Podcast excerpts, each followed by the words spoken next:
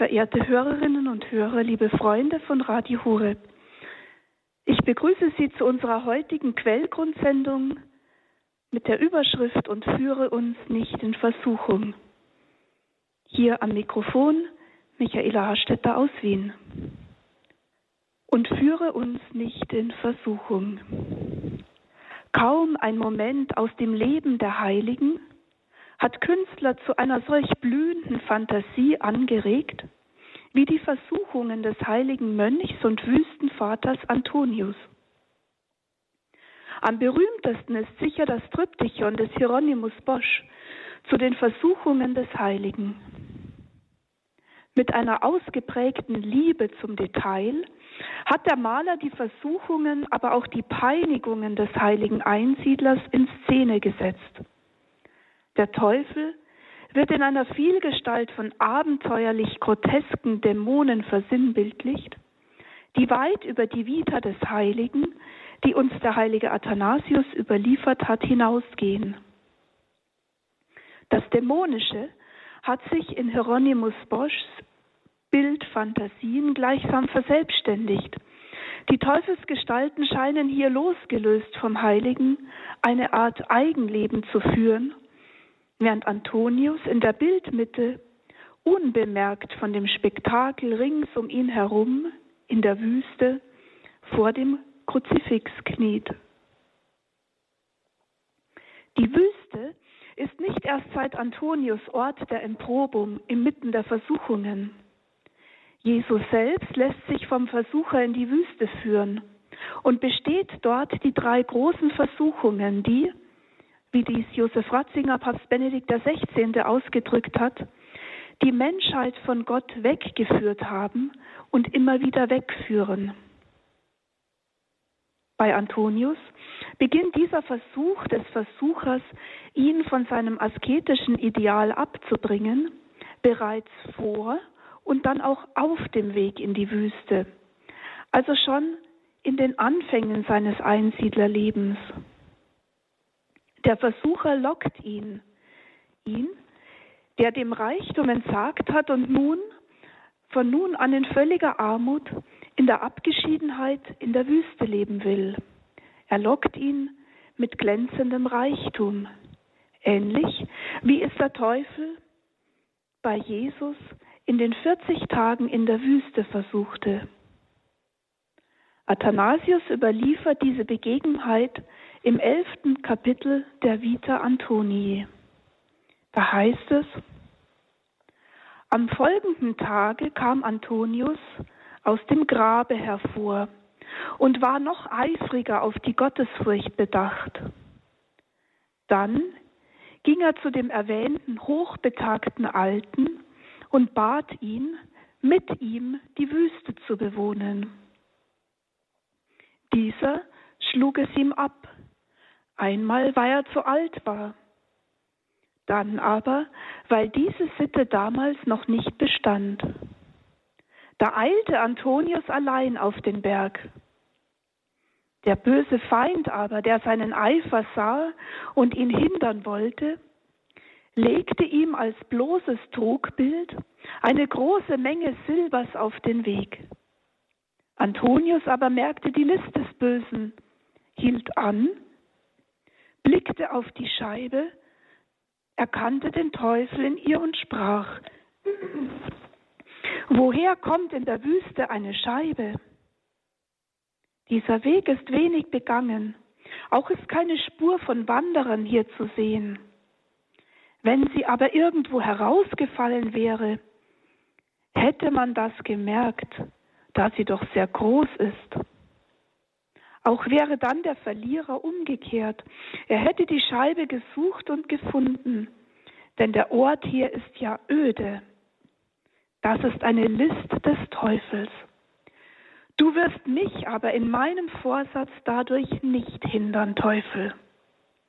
Dies Ding da aber fahre mit dir dahin zur Vernichtung. Kaum hatte er das gesagt, da verschwand die Scheibe wie Rauch vor dem Feuer. Wenn wir uns diese erste Versuchung des heiligen Antonius auf seinem Weg in die Wüste etwas genauer ansehen, fallen drei Dinge auf. Erstens, Antonius ist alleine unterwegs, ohne geistliche Begleiter, ohne Brüder, ohne Freunde.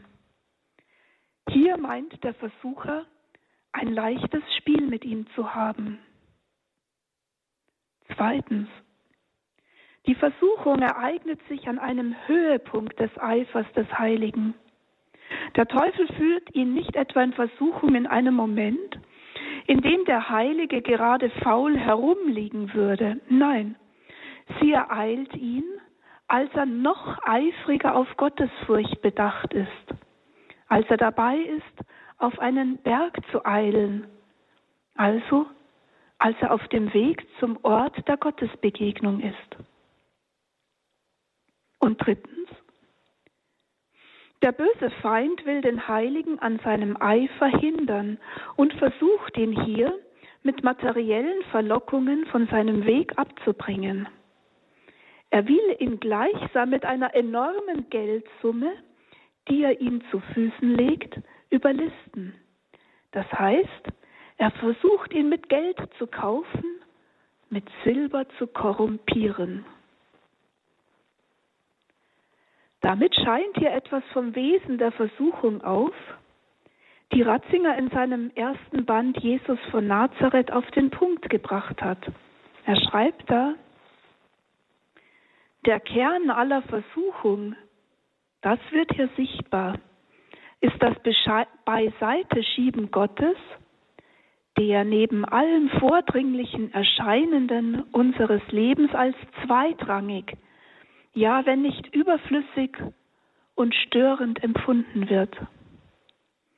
Die Welt aus eigenem, ohne Gott, in Ordnung zu bringen, auf das eigene zu bauen, nur die materiellen Realitäten als Wirklichkeit anzukennen und Gott als Illusion beiseite zu lassen, das ist die Versuchung, die uns in vielerlei Gestalten bedroht. Am Ende der ersten Versuchung des heiligen Wüstenvaters Antonius nach seinem Aufbruch in die Wüste, die wir vorhin gehört haben, löst sich das Silber in Rauch auf. Die Demaskierung des Silbers demaskiert auch den Versucher. Das ist eine List des Teufels, ruft der Heilige aus. Du wirst mich in meinem Vorsatz nicht hindern, Teufel. Antonius wäre nicht der heilige Altvater Antonius, enthielte seine Vita nicht auch eine Anleitung zur Überwindung der Versuchung.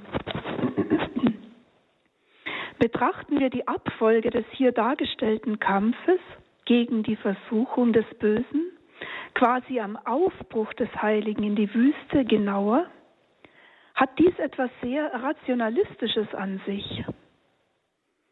Antonius Zurückweisung des Versuches haftet so gar nichts Frömmlerisches an. Er bedient sich nicht heiliger Zeichen oder gar magischer Rituale, mit denen er den Teufel in die Flucht schlagen würde. Vielmehr bleibt Antonius in dieser ersten großen Erprobung seines Vorsatzes, in die Wüste zu gehen, um dort Gott in der Einsamkeit uneingestrengt dienen zu können ausgesprochen nüchtern. Seine einzigen Waffen gegen den Versucher sind seine unerschütterlichen, ist seine unerschütterliche Entschiedenheit, an seinem asketischen Vorsatz und Ideal festzuhalten. Und dann auch sein scharfer Verstand. Damit kommt in diesem Kampf gegen die Versuchung ein aufklärerisches Moment ins Spiel. In der Antwort des Heiligen zeigt sich neben der heiligen Entschlossenheit auch Erfahrung und Verstand. Wie sollte jemand in der Wüste eine solche Menge Geld zurückgelassen haben? Die Irrwitzigkeit und Irrealität eines solchen Geldfundes überführt den Verführer. Der Heilige besteht die Verführung Kraft seines klaren Urteils und schickt das Trugbild und den Betrüger gleichermaßen in die Vernichtung. Das heißt, Er weist die Versuchung unbeirrt von sich und bleibt seinem Vorsatz treu, Christus bis in die Wüste nachzufolgen. Die Versuchung wird hier durchaus im ursprünglichen Sinne des Begriffs der Aufklärung mit Berufung auf die Vernunft in seiner Lächerlichkeit aufgedeckt. Gewissermaßen durch ein Enlightenment, durch die Kraft des Lichts der Erkenntnis.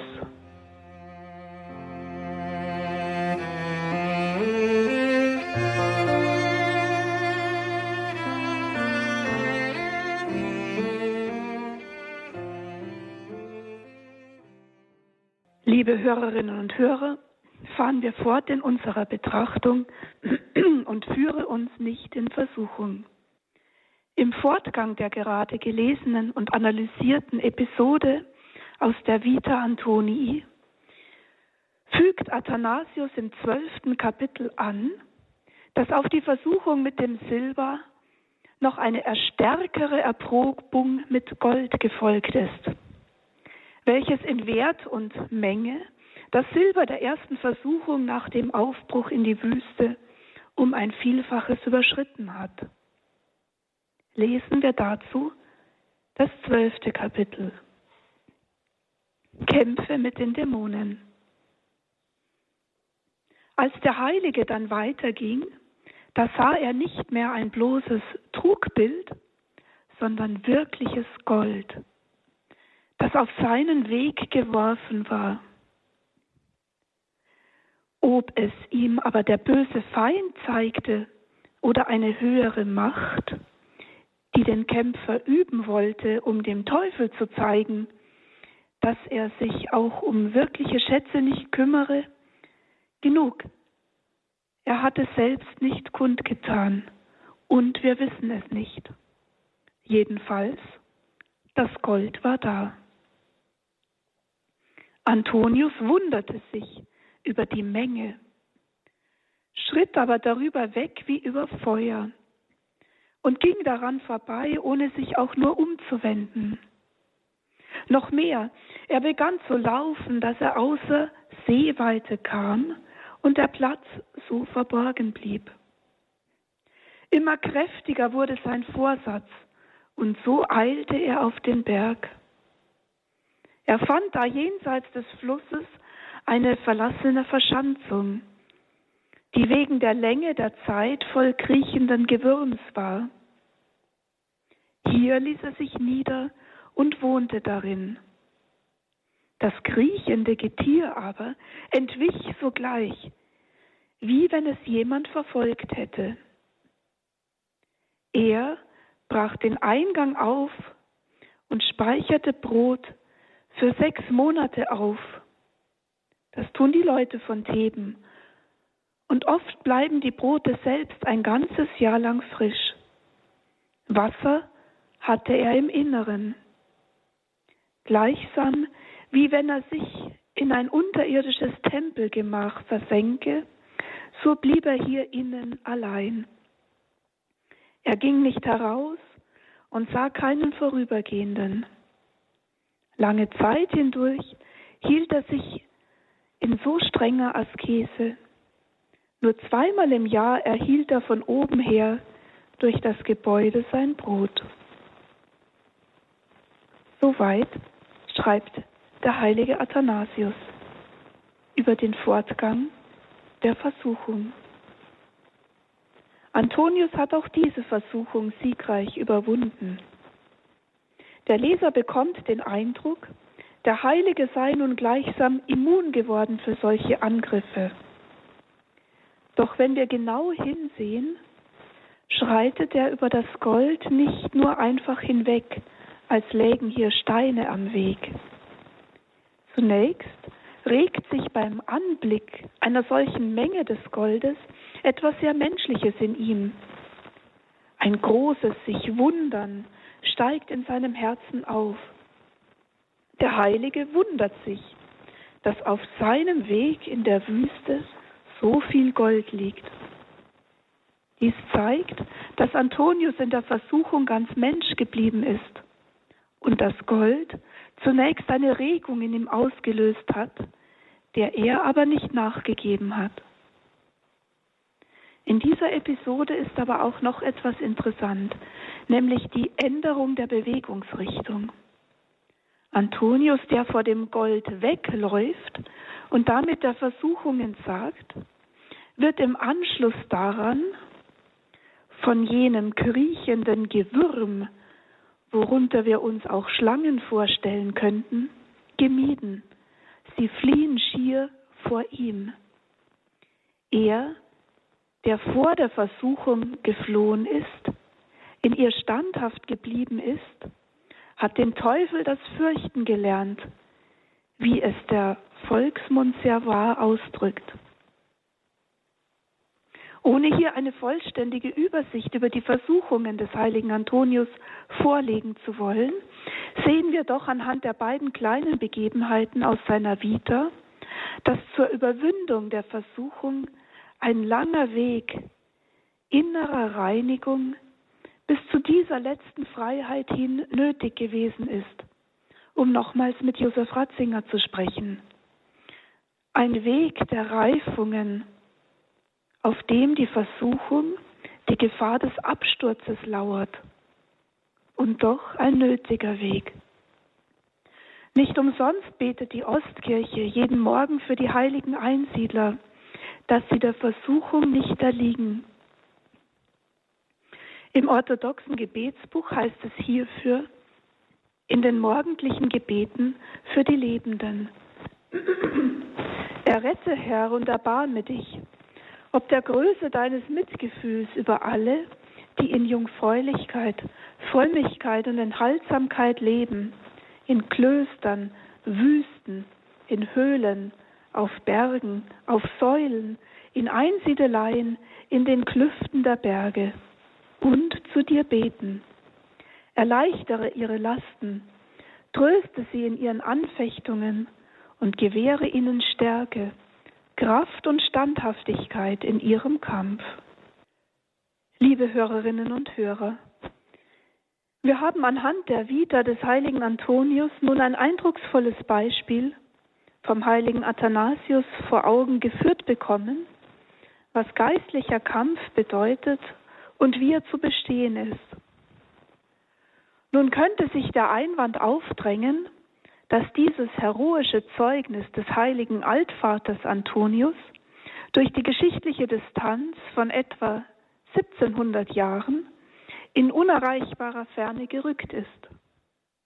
Wer geht heute noch ganz alleine in die Wüste? Und wer trifft dabei am Weg auf Silber- und Goldschätze, die sich nach einer Weile in Rauch auflösen? Wenn wir jedoch in dem Wüstenweg das christliche Leben als solches vorausgebildet sehen. In Silber und Gold jene Trugbilder, die uns von Gott weglocken, kommt dem Antonius Leben, das so exemplarisch Ablauf und Überwindung der Versuchung vorführt, doch auch für uns heute bleibende Aktualität zu. Als Antonius, der in den Versuchungen erprobte, nun selbst zum geistlichen Vater für andere geworden war, sprach er zu seinen Mönchen aus eigener Erfahrung, wie sie mit den Versuchungen umgehen sollten. Athanasius hat uns in der Vita Antonii die Rede an die Mönche und wie es dazu kam überliefert. Hören wir daraus einen Abschnitt, also aus dem 16. Kapitel des Lebens des heiligen Antonius. Einmal nun kam Antonius heraus. Alle seine Mönche versammelten sich um ihn und wünschten von ihm eine Belehrung zu empfangen. Da trug er ihnen in ägyptischer Sprache Folgendes vor. Die Heilige Schrift ist zwar hinreichend zur Belehrung, für uns aber ist es gut, wenn wir einander ermuntern im Glauben und uns salben mit dem Balsam guter Lehren. Ihr sollt wie Kinder alles vor den Vater bringen und ihm sagen, was ihr wisst.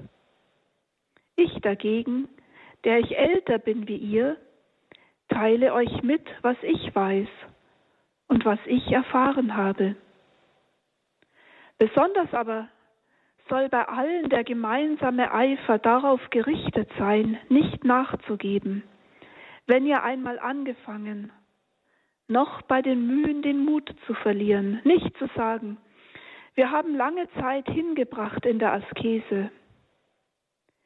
Wir wollen vielmehr, wie wenn wir täglich von neuem beginnen, beginnen, den guten Willen dafür steigern. Denn das ganze menschliche Leben ist überaus kurz, wenn man an den künftigen Ewigkeiten es misst. Unsere ganze Zeitlichkeit ist so nichts gegenüber dem ewigen Leben. Soweit aus dem 16. Kapitel aus der Rede des Antonius an die Mönche.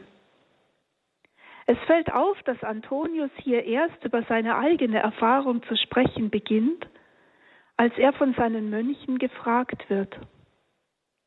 Diese Erfahrung, die dann er als Altvater mitteilt, ist sehr reichhaltig, da er gewissermaßen eine Stufung der Nützlichkeit in den Hilfsmitteln gegen die Versuchung anführt. Erstens das Lesen der Heiligen Schrift. Zweitens einander im Glauben gegenseitig motivieren und ermutigen. Drittens die Salbung guter Lehre, das heißt christliche Bildung, geistliche Unterweisung, das Studium der Theologie. Viertens das Gebet zum himmlischen Vater, möglicherweise mit einer Anspielung auf das Vaterunser, wo es in der sechsten Bitte heißt, und führe uns nicht in Versuchung, was so viel bedeutet wie, lasse uns nicht in der Versuchung fallen. Dann fünftens, der gemeinsame Eifer, nicht nachzugeben. Das heißt gemeinschaftlich, in der Gemeinschaft der Glaubenden, der Kirche, aber auch in kleinen geistlichen Gemeinschaften am heiligen Entschluss unerschütterlich festzuhalten, Christus nachzufolgen, den eingeschlagenen Weg fortzusetzen. Sechstens, in den Qualen der Versuchung nicht nachgeben, täglich den Mut aufbringen, neu aufbringen und weitergehen. Siebtens, das ewige Leben vor Augen haben. Mit diesen sieben Ratschlägen gibt uns der heilige Antonius in der Tat eine Art Kompendium an die Hand, wie Versuchungen bestanden und überwunden werden können.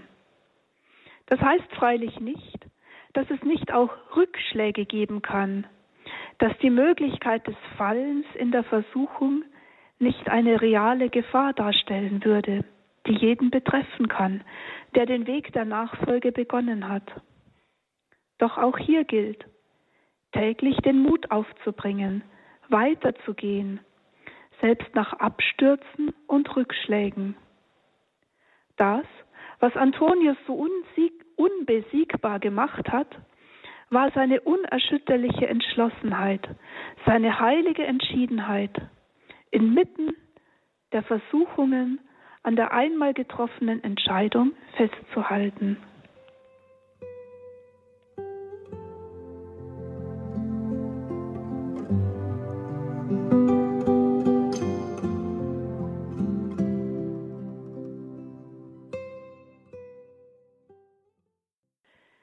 Liebe Hörerinnen und Hörer, wir haben gerade gesagt, das, was Antonius so unbesiegbar gemacht hatte, war seine unerschütterliche Entschlossenheit, seine heilige Entschiedenheit, inmitten der Versuchungen an der einmal getroffenen Entscheidung festzuhalten. Kein Silber, kein Gold konnte Antonius aufhalten, auch wenn er gegen manche Regungen in seinem Herzen zu kämpfen hatte. Freilich gab es auch bei diesem heiligen Einsiedler Momente, in denen er mit Gott gerungen hat und sich ihm die Sinnfrage stellte, warum solche Versuchungen über ihn kommen mussten, warum er solche Kämpfe zu bestehen hatte. Auch hierin gibt Athanasius in der Vita Antonii Auskunft, was wir am Ende der Sendung noch bedenken wollen. Diese Passage findet sich direkt vor seinem Aufbruch in die Wüste, dem ein schier unbeschreiblicher Angriff der Dämonen vorausgegangen ist. Wir lesen im zehnten Kapitel. Der Herr aber vergaß auch da nicht seines Ringens, sondern kam zu seinem Beistand. Denn als Antonius aufblickte, sah er das Dach geöffnet und ein Lichtstrahl kam auf ihn herab. Die Dämonen wurden plötzlich unsichtbar. Die Pein in seinem Körper hörte sogleich auf und das Haus war wieder unbeschädigt wie zuvor. Antonius aber merkte die Hilfe, atmete auf. Er wurde von seinen Schmerzen erleichtert und fragte die Erscheinung, wo warst du? Warum bist du nicht zu Anfang gekommen, um meine Qualen zu beendigen? Und eine Stimme ertönte zu ihm, Antonius, ich war hier, aber ich wartete, um dein Kämpfen zu sehen. Da du den Streit bestanden hast, ohne zu unterliegen, werde ich dir immer hilfreich sein und ich werde dich berühmt machen aller Orten. Als er dies hörte, stand er auf und betete. Er gewann so viel Kraft, dass er merkte, jetzt mehr Stärke zu besitzen als vorher. Damals war er nahe an 35 Jahre alt. Gott lässt Antonius in dieser lichtreichen Trostvision erkennen, dass der Herr selbst dem Gepeinigten in den Versuchungen nahe war. Versuchungen und Prüfungen aber notwendig sind, um als Christ standfest zu werden. Von da aus gewinnt die sechste Vaterunser Bitte, mit der wir diese Sendung überschrieben haben, ihre eigentliche Bedeutung. Ich möchte mit der Auslegung dieser Bitte von Josef Ratzinger Papst Benedikt schließen, die er im ersten Band seines Jesusbuches in die Worte eines Gebetes gekleidet hat. Mit der Bitte und führe uns nicht in Versuchung, sagen wir gleichsam zu Gott mit dem heiligen Antonius dem Großen. Ich weiß, dass ich Prüfungen brauche, damit mein Wesen rein wird. Wenn du diese Prüfungen über mich verfügst, wenn du dem Bösen, wie beim heiligen Antonius, ein Stück freien Raum gibst, dann denke bitte an das begrenzte Maß meiner Kraft. Trau mir nicht zu viel zu. Zieh die Grenzen in denen ich versucht werden darf, nicht zu weit. Und sei mit deiner schützenden Hand in der Nähe, wenn es zu viel für mich wird.